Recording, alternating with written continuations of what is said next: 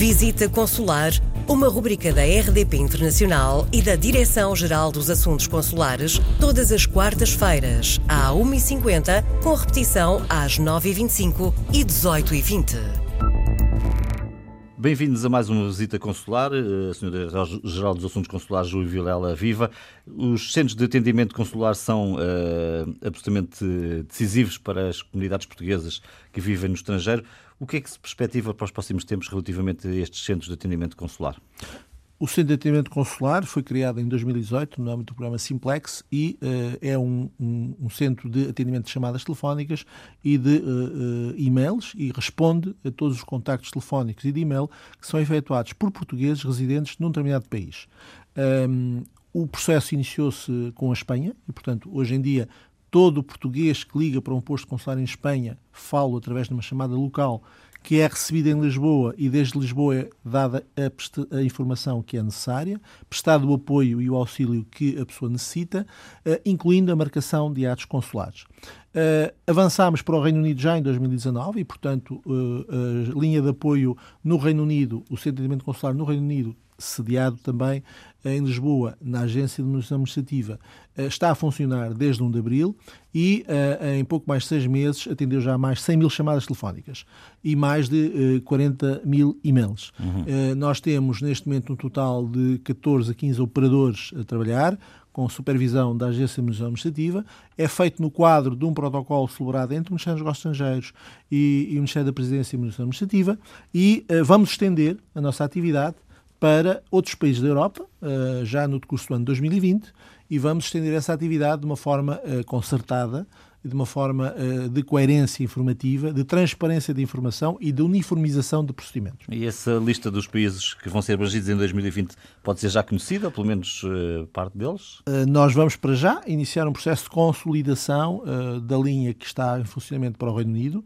Uh, vamos passar a assumir mais funções em Lisboa para benefício dos portugueses no Reino Unido e depois iremos alargar progressivamente essa rede a países próximos uh, do Reino Unido ou países próximos uh, de Portugal, designadamente países com consideração uh, de portugueses em número elevado.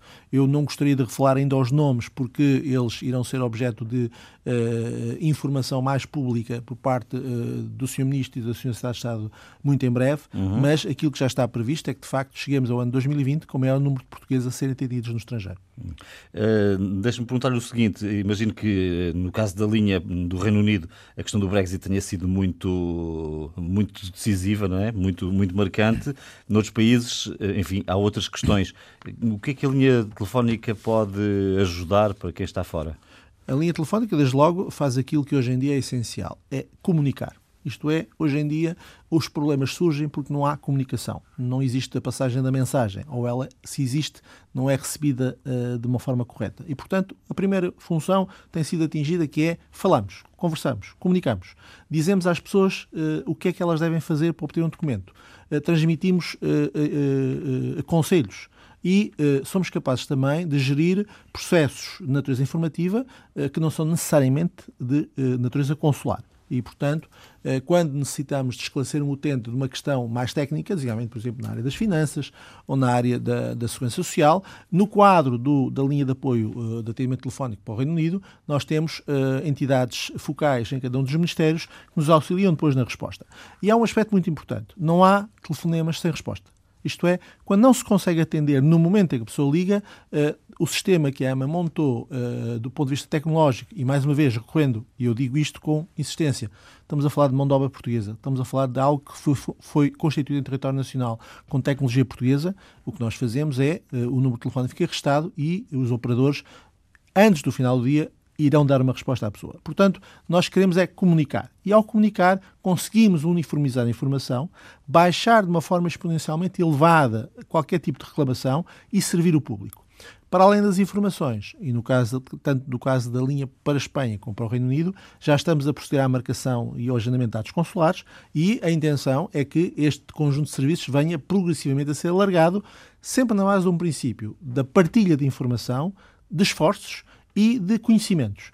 Quando o Ministério dos Negócios Estrangeiros não tem a expertise necessária em todos os aspectos, há quem o tenha na Administração Pública Portuguesa. E isso é uma função que a Agência de Administração Administrativa tem vindo a fazer de forma cada vez mais capaz. Ficamos por aqui esta semana. Voltamos à mesma hora na próxima semana. Se têm dúvidas ou sugestões, contacte-nos para visita consular.rdpinternacional.pt. Visita Consular, uma rubrica da RDP Internacional e da Direção-Geral dos Assuntos Consulares, todas as quartas-feiras, à 1h50, com repetição às 9h25 e 18h20.